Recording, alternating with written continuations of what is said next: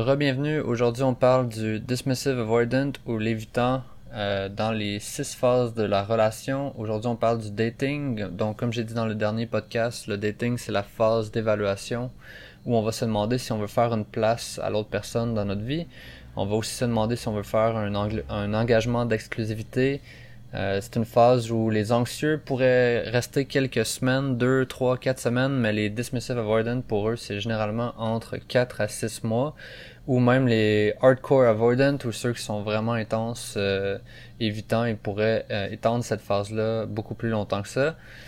donc ils veulent voir cette personne-là, l'analyser dans leur interaction. c'est comme s'ils veulent ils veulent prolonger le besoin qu'ils ont de se protéger puis de pas s'ouvrir, puis de devenir vulnérable parce que dans le fond, c'est ça qui va les empêcher d'aller dans la dans l'étape suivante. Euh, puis de, de, vraiment définir euh, qu'est-ce qu'ils veulent de la relation. Donc c'est pour ça qu'ils étendent de plus en plus euh, longtemps cette, euh, cette phase-là. Donc c'est la phase où ils vont se demander, tu sais, qu'est-ce que je veux dans cette relation-là, c'est quoi les qualités qui sont importantes pour moi, est-ce que cette personne-là a fit avec les qualités que, que j'ai comme critères? Donc, en général, les dismissive avoidant ou les évitants, ils vont être vraiment focusés euh, sur la personne qui date. Donc, ils vont se demander comme ils vont avoir tout leur focus à l'extérieur de eux, alors que par exemple les anxieux, euh, eux, ils se seraient, toujours en train de se demander est-ce que je suis assez parfait ou est-ce que je suis assez, euh, assez bon ou bonne pour cette personne-là? Donc, euh, ou qu'est-ce que qu'est-ce que je peux faire pour obtenir l'amour de ce partenaire-là? Donc, pour le dismissive avoidant, c'est vraiment l'opposé. Ils ont des, des stratégies même de désactivation, comme on avait dit pour le dismissive avoidant, qui peuvent vraiment remonter assez rapidement. Donc, ces stratégies-là, c'est des excuses pour créer un espace émotionnel dans le but d'éviter de se sentir vulnérable. Donc, des exemples de ces stratégies-là, ça pourrait être de trouver, par exemple, des défauts dans l'autre partenaire. Donc, une question que les dismissive avoidants devraient se demander quand ça, ça arrive, tu sais, quand ils ont l'impression que ils voient trop de défauts dans l'autre personne, ben, est-ce que ça m'arrive en ce moment? Est-ce que je suis en train d'utiliser ce défaut-là comme une stratégie inconsciente pour me protéger puis maintenir une distance dans, entre moi et cette personne-là? Puis que je suis pas en train de créer un genre de narratif euh, à propos de genre comment c'est impossible cette relation-là puis que ça marchera pas mais il faut vraiment se demander si cette, ce défaut-là c'est un défaut légitime genre c'est ou c'est un disons c'est c'est un c'est un problème légitime pour vraiment avancer dans la relation ou, ou la reconsidérer. Euh, mais si ça c'est pas le cas, mais dans ce cas-là, c'est que il faut commencer à se demander euh, comment je peux faire pour travailler à accepter ce défaut-là, puis même plus en général, tu sais, comment faire pour accepter que les gens en général sont imparfaits. Euh, puis il faut commencer à travailler aussi sur cette euh, pression-là qu'on met sur les autres, euh, qu'ils atteignent comme nos attentes de la perfection, de la personne parfaite, parce qu'il y a personne qui est vraiment parfait, puis vous non plus, tu sais, en tant que dismissive avoidant. Donc ça c'est une chose à travailler.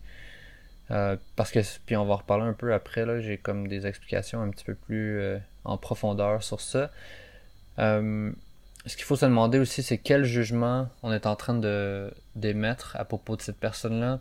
C'est quoi les, les peurs qu'on a pendant cette phase-là? Qu'est-ce qu'on est en train de ruminer tout le temps dans notre cerveau qui revient tout le temps constamment à propos de l'autre personne?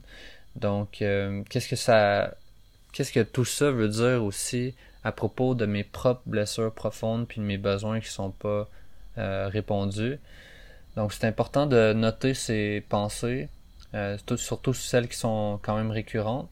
Parce que des fois, les dismissive avoidants, ils vont penser que leur, les peurs qui, qui remontent, ben, c'est à cause de l'autre personne, mais en fait, c'est juste une projection externe de qu'est-ce qui est véritablement en train de se passer à l'intérieur d'eux. Donc, le plus qu'on devient euh, conscient de toutes ces choses-là, ben moins plus on arrête de croire en fait que c'est toujours le problème de l'autre, puis euh, le plus on va réaliser que dans le fond le problème c'est pas vraiment ce qu'il semble, c'est que ça cache quelque chose d'autre qui est un petit peu plus profond. Euh, aussi, on va essayer de devenir plus conscient de nos limites. Euh, donc, on devrait, on devrait se demander euh, comment on peut faire pour partager nos besoins avec l'autre personne. Euh, puis penser aussi à essayer de rencontrer les besoins de l'autre personne. Parce que qu'est-ce qui arrive souvent, c'est que les, les dismissive avoidant, ils ont cette croyance-là que personne pourra être capable de rencontrer leurs besoins ou de les atteindre, les atteindre disons. Puis ils ont donc cette croyance-là aussi que dans le fond, les autres aussi, ils ont pas, nécessairement euh, de besoin à, respecter.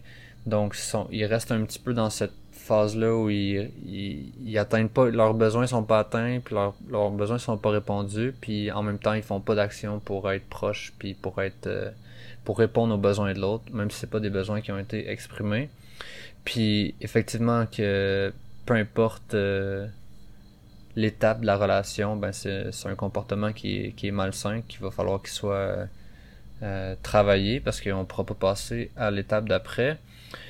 Euh, la chose qui peut aussi arriver avec les, les dismissive avoidance, c'est qu'ils portent ce problème-là euh, ou quelque chose qui les, qui les agace, disons, de l'autre personne. Puis comme on a dit dans dans les autres épisodes, ben ils ont vraiment cette capacité-là ou cette ce besoin-là d'éviter le conflit à tout prix, tu sais. Donc ils vont jamais parler de, des besoins ou des problèmes qu'ils trouvent dans l'autre personne. Puis même ceux qui pourraient être euh, réparables, disons. Donc c'est comme si toutes ces choses-là que je viens de parler, ben c'est des prérequis pour aller dans les étapes d'après. D'être capable de parler des problèmes euh, que la relation fait émerger en nous, ben c'est comme c'est nécessaire pour euh, passer dans les étapes d'après pour avoir de l'engagement puis d'être bien dans la relation, tu sais, on devrait être capable d'avoir ces conversations-là à propos des choses qui nous déclenchent ou qui nous dérangent.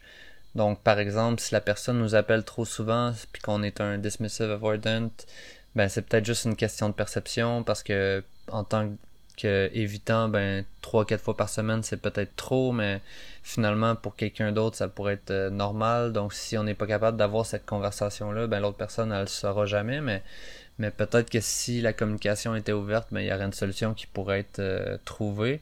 Mais comme les évitants aiment pas le conflit ben ils pensent que le conflit c'est c'est pas possible d'être euh, résolu un conflit donc, euh, ça peut être une des raisons aussi pourquoi, dans le fond, ils ont des standards aussi élevés de perfection, puis que la personne, faut qu'elle soit parfaite, parce qu'ils se disent inconsciemment que de, cette façon-là, ils n'auront jamais euh, de conflit à régler.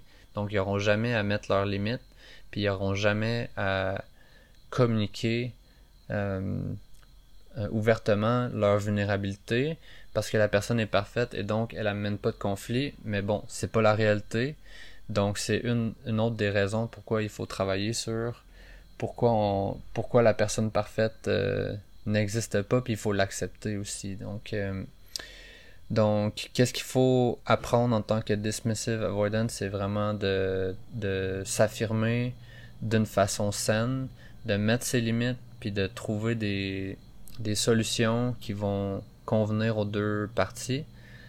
Euh, donc comme ça, ça va être ça va être possible de calmer ses peurs, puis d'avancer dans les étapes de la relation de façon euh, euh, douce ou à un rythme qui nous convient, disons.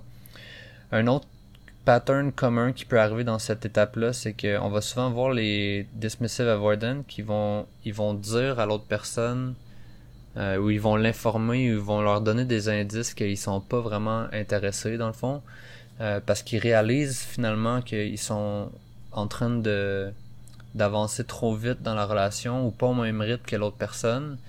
Puis dans le fond, ça c'est comme s'ils sentent que les attentes de l'autre personne sont en train de monter plus rapidement que les leurs. Donc c'est comme s'ils vont dire ça ou faire ça pour créer une espèce de de, de limite ou de barrière entre ou de ralentir le rythme, disons. Puis ça se peut que ça crée de la confusion, évidemment, puis de la, de la mauvaise communication parce que peut-être que c'est pas nécessairement ça qu'il aurait voulu dire. Les attentes qui peuvent euh, arriver euh, souvent dans, dans le dating avec un dismissive avoidant, ben souvent c'est que les, les évitants ils vont avoir l'attente que leurs partenaires vont euh, avancer dans le rythme de la relation au même rythme que eux, euh, comme qu'est-ce que je viens de dire. Donc ça c'est pas nécessairement le cas. Euh, ça dépend du style d'attachement de l'autre personne.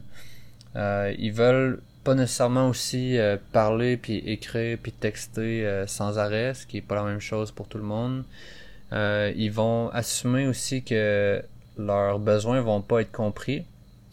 donc ça c'est sûr que quand on rentre dans une relation en se disant mes besoins seront pas compris, ben on s'ouvre moins puis on, a des attentes de connexion qui vont sûrement être un petit peu plus euh, un petit peu moins élevées, disons. Euh, l'autre chose, c'est aussi que les avoidants, ben euh, ils aiment pas ça se faire taquiner, disons, ou, ou critiquer. Ils ont tendance à le prendre personnel, puis ils le, ils le prennent vraiment pas bien quand ils sont critiqués. Euh, puis ça, c'est, quelque chose aussi qui est relié avec euh, le fait qu'ils ont la blessure profonde euh, de, de genre je suis je suis défectueux, tu sais, je suis pas assez. Puis c'est comme si à chaque fois qu'on les critique, ça va jouer dans leur blessure. Donc ils ont ils ont vraiment pas l'autodérision facile, disons. Euh, les stratégies euh, à adopter en tant que dismissive avoidant, ben, c'est de travailler évidemment la vulnérabilité, euh, qui est une nécessité dans la vie en général, dans plein de sphères, mais surtout dans la relation amoureuse, évidemment. C'est dur pour beaucoup de gens de se montrer vulnérable, mais spécialement pour les avoidants, dans le dating stage en plus. donc, ce qu'il faut faire, c'est pratiquer à ressentir ses émotions, euh, donc ça, va être la plus grosse chose. Puis euh, euh, essayer de, à chaque fois qu'on sent que les émotions sont là, ben de les vulgariser ou de les verbaliser le, plus rapidement possible pour c'est comme pour ressentir que c'est correct de s'exprimer puis que quand on le fait ben on se sent bien puis c'est comme si un petit pas à la fois ben on va être capable de construire quelque chose qui va être de mieux en mieux puis de plus profond en plus profond si on veut. Fait que c'est une étape, euh, c'est une étape à la fois. Et évidemment, euh, je peux aider avec ça aussi. Fait que si vous avez des problèmes puis vous, ne savez pas comment faire pour vous dégeler, ben vous pouvez m'écrire. On établira une stratégie ensemble. Euh, donc, il y a certaines il y a certaines actions ou habitudes ou comportements de désactivation qui sont présents chez les dismissive avoidant, puis ça peut arriver dès le début de la phase de dating. Puis dans le fond, il y a le tout ou rien ou la pensée du tout ou rien. Fait que c'est comme le dismissive avoidant pourrait se dire ben cette relation là, ça va être la meilleure ou ça sera rien du tout. Puis où ils vont aussi avoir tendance à beaucoup généraliser. Donc euh, euh, s'il y a quelque chose ou une chose qu'ils n'aiment pas à propos d'une personne, ben ils n'aiment pas la personne au complet. Donc la solution à ça, c'est de vraiment essayer de conscientiser ces pensées-là, puis de les remettre en, question, tu sais, puis de se demander pourquoi je suis en train de me désactiver. Tu sais, est-ce que c'est un problème qui qu'on peut résoudre, euh, soit en en parlant ou en l'acceptant, ou est-ce que au contraire c'est quelque chose qui est vraiment valide, tu sais. Puis des fois c'est correct d'avoir des des doutes puis des choses qu'on n'aime pas, mais c'est de faire la différence entre est-ce que c'est une peur qui est derrière cette euh, cette critique là ou c'est vraiment euh, une critique qui est valide puis qui est puis qui est normale de de d'émettre ou de soulever dans notre prise de décision par rapport si la personne on veut être avec elle puis s'engager. il y a une grosse chose aussi avec les fearful avoidance, c'est la peur de la honte ou de la culpabilité, qui est de leurs plus, une de leurs plus grosses blessures qu'ils portent. Euh, puis souvent, ils vont essayer de pas montrer leurs imperfections dans la phase du dating euh, pour pas se sentir vulnérable évidemment parce que c'est comme si ça va montrer leur sentiment de honte de comme ils sont pas corrects, ils sont défectueux. Euh, donc c'est ça. Fait que c'est sûr que l'amour propre, c'est la solution. C'est dur pour tout le monde.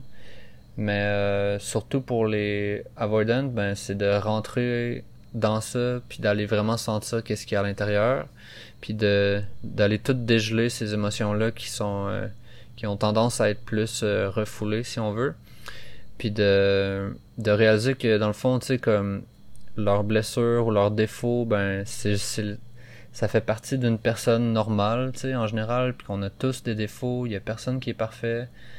Euh, c'est vraiment important de réaliser aussi que la vulnérabilité, c'est une des choses qui crée de la connexion dans les relations, parce que quand on s'ouvre euh, à une autre personne, ben cette personne-là, voit notre authenticité, puis elle peut vraiment connecter avec ces parties-là de nous qui souffrent aussi, puis qui parce que on a toutes ces parties-là de nous qui souffrent, puis des fois c'est possible de connecter là-dedans, puis euh, de se rendre compte que dans le fond, on a tout un peu les mêmes les mêmes thématiques de souffrance, puis, euh, puis bien que, tu faut pas nécessairement baser les relations sur la souffrance, là, mais c'est pas ça que je dis, mais, mais de s'ouvrir, tu sais, c'est, c'est une des plus belles façons de créer de la connexion, à mon avis, tu sais, puis peu importe la façon dont on, dont on s'ouvre, tu sais. Donc, euh, je vais m'arrêter ici. Euh, je pensais faire plus que, que une catégorie ou une étape euh, parce que ça va être long, mais je pense qu'après, je vais réussir à en coupler d'autres. Fait que on se revoit demain. Bye bye, bonne journée.